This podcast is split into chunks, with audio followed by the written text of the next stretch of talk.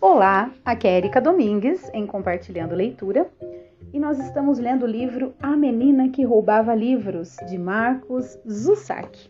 Hoje nós vamos iniciar a parte 3, que tem o seguinte título: Mein Kampf, e apresenta a volta para casa, uma mulher alquebrada, um lutador, um malabarista, os atributos do verão, uma lojista ariana, uma roncadora, dois trapaceiros e uma vingança em forma de balinhas mistas. Todos esses títulos que eu li, na verdade, são capítulos, né, que fazem parte desta parte 3, Main Camp. Então, vamos iniciar com o primeiro título, A Volta para Casa. Então, vamos lá. Main Cap. O livro escrito pelo próprio Führer. Foi o terceiro livro de grande importância a chegar a Liesel Memminger, só que dessa vez ela não o furtou. O livro apareceu na rua Rimmel, 33, talvez uma hora depois de Liesel ter mergulhado de novo no sono após seu pesadelo obrigatório. Alguns diriam que foi um milagre a menina ter chegado a possuir esse livro. A viagem dele começou no trajeto para casa na noite da fogueira. Eles haviam percorrido metade do caminho de volta à rua Rimmel quando Liesel não aguentou mais curvou o corpo e puxou, e puxou o livro fumegante, deixando-o saltar envergonhado de uma das mãos para a outra. Depois que ele esfriou o suficiente, os dois o fitaram por um instante, à espera das palavras. De que diabo você chama isso? perguntou o pai. Estendeu a mão e pegou o lutar de ombros. Não havia necessidade de explicação. Era óbvio que a menina o furtara da fogueira. O livro estava quente e molhado, azul e vermelho, sem graça, e Hans Huberman o abriu. Páginas 38 e 39. Mais um? Liesel esfregou as costelas. Sim, mais um. Parece, sugeriu o pai, que não preciso mais trocar cigarros, não é? Não quando você furta essas coisas tão depressa quanto eu consigo comprá-las.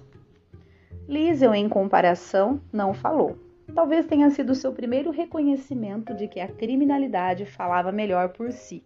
Irrefutável. O pai estudou o título, provavelmente se perguntando que tipo exato de ameaça aquele livro representaria para os corações e mentes do povo alemão.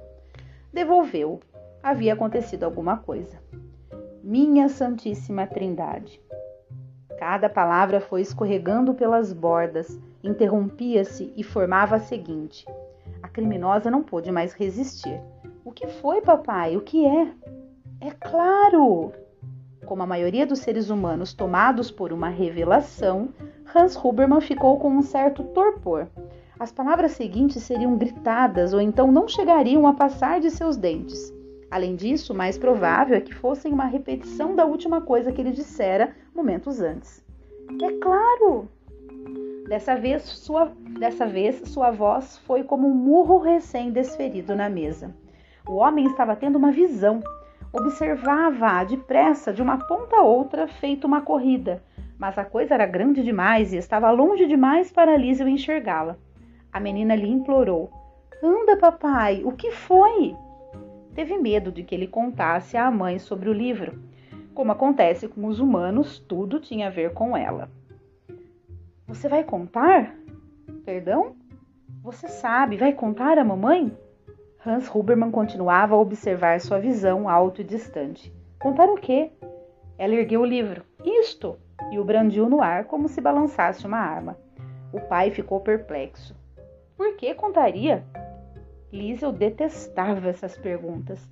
Elas a obrigavam a admitir uma verdade feia, a revelar sua natureza imunda de ladra porque eu tornei a roubar. O pai curvou-se até se agachar, depois levantou-se e pôs a mão na cabeça da menina. Afagou-lhe o cabelo com os dedos longos e rudes e disse: É claro que não, Lísio. Você está a salvo. Então, o que, você vai fazer?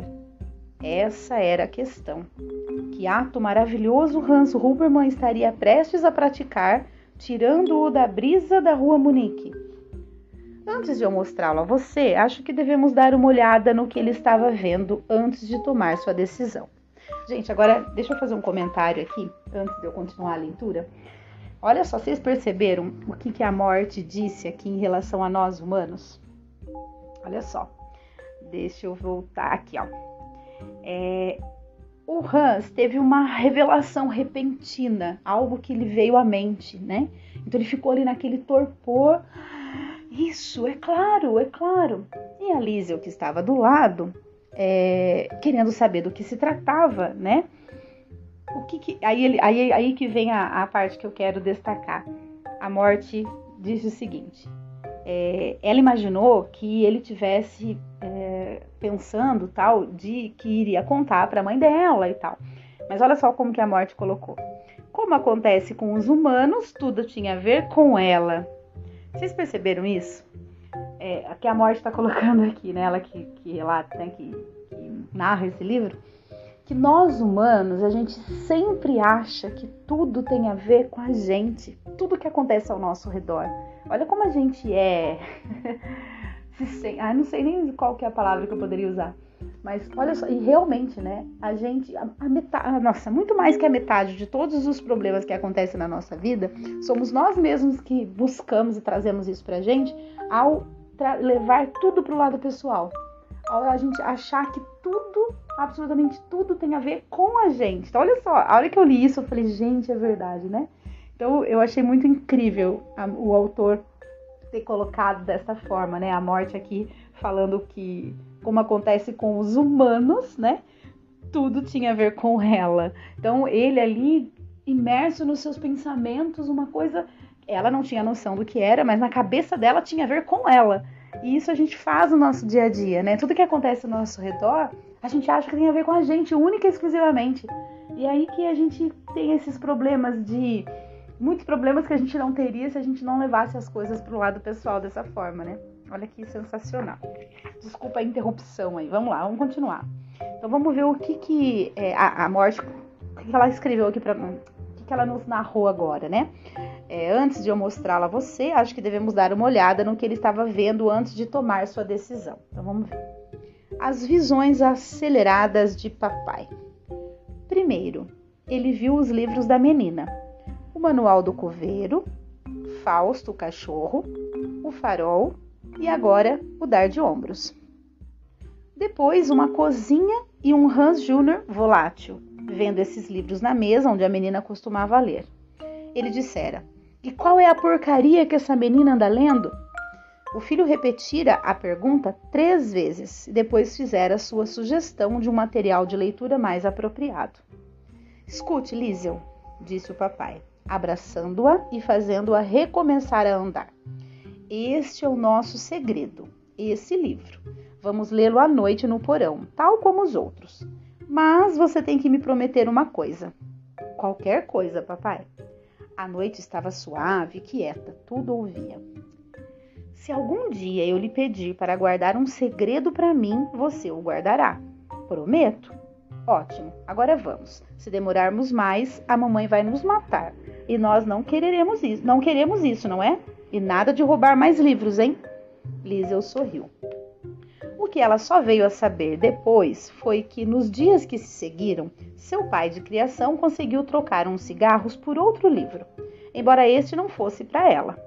Bateu na porta do escritório do Partido Nazista em Moulkin e aproveitou o ensejo para indagar sobre seu pedido de filiação.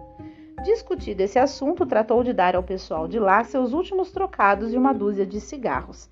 Em troca, recebeu um exemplar usado de Mein Kampf. Boa leitura, disse um membro do partido. Obrigado, fez Hans assentindo com a cabeça. Na rua ainda pôde ouvir os homens lá dentro. Uma das vozes foi especialmente clara. Ele nunca será aprovado, dizia, mesmo que compre 100 exemplares de Mein Kampf. Houve uma concordância unânime com essa afirmação. Hans segurou o livro na mão direita, passando no dinheiro dos pensando no dinheiro dos selos, numa vida sem cigarros e na fila de criação. Eita, gente, dei uma boa enroscada, vou começar de novo, tá? Hans segurou o livro na mão direita, pensando no dinheiro dos selos, numa vida sem cigarros e na filha de criação que lhe dera essa ideia brilhante. Obrigado, repetiu ao que um transante perguntou o que ele tinha dito. Com típica afabilidade, Hans respondeu: Nada, meu bom homem, absolutamente nada. Rei hey Hitler. E seguiu pela rua Munique segurando as páginas do Führer. Deve ter havido uma boa dose de sentimentos confusos naquele momento, porque a ideia de Hans Hubermann brotara não apenas de Liesel, mas também de seu filho. Será que ele já temia nunca mais voltar a vê-lo? Por outro lado, ele também se comprazia com o êxtase de uma ideia, ainda sem se atrever a pensar em suas complicações, perigos e absurdos perversos. Por ora, a ideia bastava. Era indestrutível transformá-la em realidade. Bem, isso era uma outra história, completamente diferente. Mas por enquanto, deixemos que ele a desfrute. Vamos dar-lhe sete meses. Depois chegaremos a ele. Ah, e como chegaremos! Muito bem, terminamos esse primeiro título, já vamos entrar no outro, que é a Biblioteca do Prefeito. Vamos lá com certeza algo de grande magnitude se aproximava do número 33 da rua Rimmel, algo que a Liesel ainda não dava atenção. Para distorcer uma expressão humana muito batida, a menina tinha mais e mais depressa o que fazer. Havia furtado um livro. Alguém a vira. A roubadora de livros reagiu apropriadamente. A cada minuto, a cada hora, havia uma preocupação ou, para ser mais exata, uma paranoia. A atividade criminosa faz isso com as pessoas, especialmente com uma criança. Elas imaginam um sortimento prolífico de maneiras de serem flagradas. Eis alguns exemplos. Gente pulando de becos, professores que de repente descobrem todos os pecados que você já cometeu, a polícia parada na porta toda vez que uma página é virada ou que se ouve um portão bater ao longe, para ou a paranoia em si tornou-se o castigo, assim como o pavor de entregar outros sacos de roupa lavada e passada na rua do prefeito. Não foi por engano que, como você certamente pode imaginar, quando chegou o momento, Liesel esqueceu-se convenientemente da casa da grande Stress. Fez a entrega à artrítica Helena Schmidt e pegou a roupa na residência dos Weingartner, os que gostavam de gatos, mas ignorou a casa pertencente ao Burgmeister Heinz Hermann e sua mulher Ilsa. Outra tradução rápida: Burgsmeister, prefeito. Primeira ocasião, ela afirmou ter simplesmente esquecido daquele lugar. A desculpa mais fajuta de que já ouviu falar, uma vez que a casa ficava em cima da colina com vista para a cidade e era inesquecível. Quando ela foi de novo e tornou a voltar de mãos vazias, mentiu, dizendo que não havia ninguém em casa. Ninguém em casa? disse a mãe, cética. O ceticismo lhe dava uma comichão de pegar a colher de pau. Ela abrandiu para Liesel e disse: Volte lá agora, e se não chegar em casa com a roupa para lavar, nem precisa voltar. É mesmo? Foi essa a reação de Rudy quando Liesel lhe contou o que a mãe dissera. Quer fugir comigo? A gente morreria de fome. Eu estou passando fome mesmo? Os dois riram. Não, disse a menina, eu tenho que ir. Percorreram a cidade como costumavam fazer quando Rudy ia junto. Ele sempre tentava ser cavalheiresco e carregar a sacola, mas em todas as ocasiões Liesel recusava. Só ela estava com a ameaça de uma Wachen pairando sobre a cabeça, e por isso só ela podia ser confiada a tarefa de carregar corretamente a sacola. Qualquer outra pessoa teria mais tendência a não segurá-la direito, torcê-la ou maltratá-la, nem que fosse da maneira mais ínfima, e o risco não valia a pena. Além disso, era provável que se Liesel deixasse Rudd carregar a sacola, ele esperasse um beijo por seus serviços, e essa alternativa era inviável. Depois já estava acostumada com o peso. Passava a sacola de um ombro para outro, aliviando cada lado a cada cem passos, mais ou menos. Liesel foi andando à esquerda, Rudd à direita. Rudd falou quase o tempo todo sobre o último jogo de futebol na rua Rimmel, sobre trabalhar na loja do pai e sobre o que mais lhe veio à cabeça. Liesel procurou escutar, mas não conseguiu. O que ouvia era o pavor zumbindo em seus ouvidos e ficando mais alto quanto mais perto eles chegavam da grande estresse. O que você está fazendo? Não é aqui? Liesel fez um aceno de cabeça indicando que Rudy tinha razão, porque havia tentado passar direto pela casa do prefeito para ganhar tempo. Bom, vai logo, apressou-a o menino.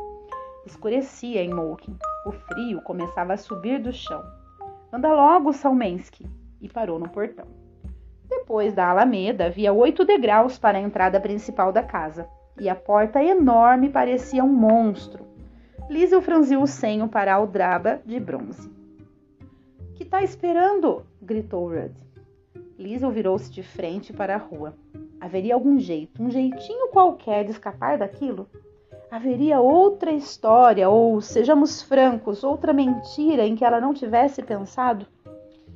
A gente não tem o dia inteiro, disse de novo a voz distante de Rudd. Que droga você está esperando? Quer fechar a matraca, Steiner? Foi o grito de Lísio emitido como um cochicho. O quê? Eu disse para calar a boca, seu Salker, idiota! Com isso virou-se novamente para a porta, levantou a aldraba de bronze e bateu três vezes, devagar. Pés se aproximaram do outro lado. No começo, ela não olhou para a mulher, mas se concentrou no saco de roupa que tinha nas mãos. Examinou o cordão que o fechava ao entregá-lo. O dinheiro lhe foi entregue e, em seguida, nada. A mulher do prefeito, que nunca falava, apenas ficou parada com seu roupão de banho, o cabelo macio e fofo preso num rabo de cavalo curto. Uma corrente de ar se fez sentir. Algo assim como a respiração imaginária de um cadáver. Mesmo então, não houve palavras, e quando Liesel encontrou coragem para encará-la, a mulher não exibia uma expressão de censura, mas de profunda distância. Por um instante olhou para o menino por cima do ombro de Liesel depois, depois fez um aceno com a cabeça e deu um passo atrás, fechando a porta. Durante um bom tempo, Liesel ficou parada, de frente para a manta de madeira vertical. Ei, Salmensky! Nenhuma resposta. Liesel! A menina recuou, cautelosamente. Desceu os primeiros degraus de costas, contando. Talvez a mulher não a tivesse visto roubar o livro, afinal. Estava escurecendo Talvez tivesse sido uma daquelas ocasiões em que uma pessoa parece estar olhando diretamente para a gente, quando na verdade está feliz da vida, prestando atenção em outra coisa ou só devaneando. Qualquer que fosse a resposta, Liesel não tentou nenhuma análise adicional.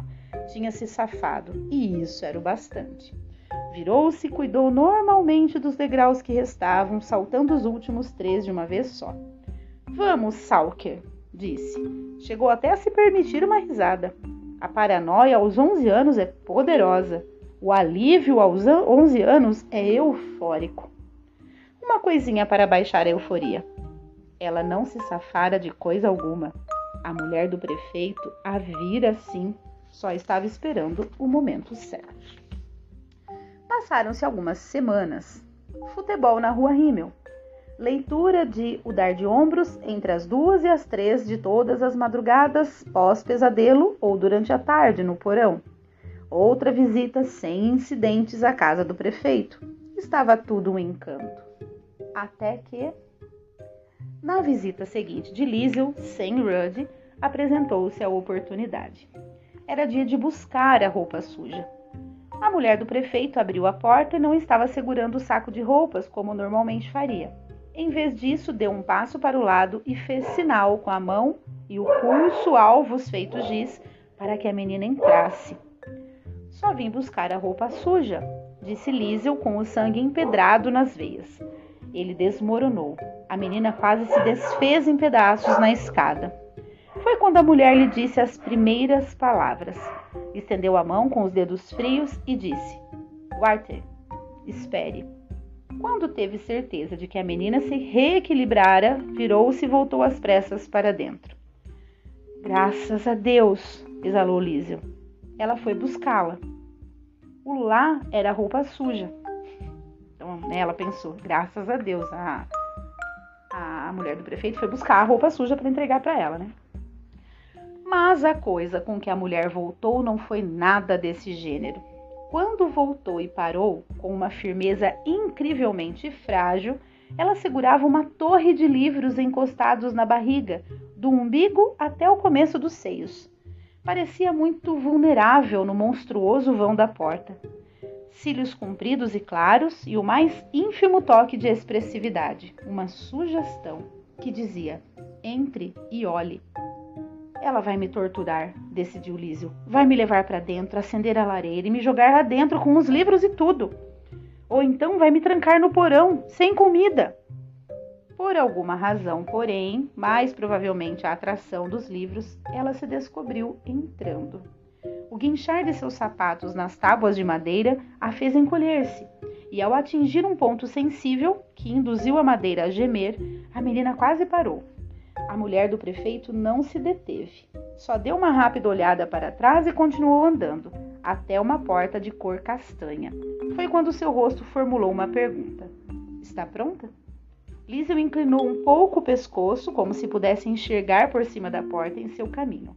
Claramente foi a dica para que ela se abrisse. Jesus Maria Elo disse em voz alta com as palavras distribuídas por uma sala repleta de ar frio e livros. Livros por toda parte. Cada parede era provida de estantes apinhadas, mas imaculadas. Mal se conseguia ver a tinta. Havia toda sorte de estilos e letras diferentes nas lombadas dos livros, pretos, vermelhos, cinzentos, de toda cor. Era uma das coisas mais lindas que Liesel Meminger já tinha visto. Deslumbrada, ela sorriu. A existência de uma sala daquelas. Mesmo quando tentou apagar o sorriso com o braço, percebeu no mesmo instante que era um exercício inútil.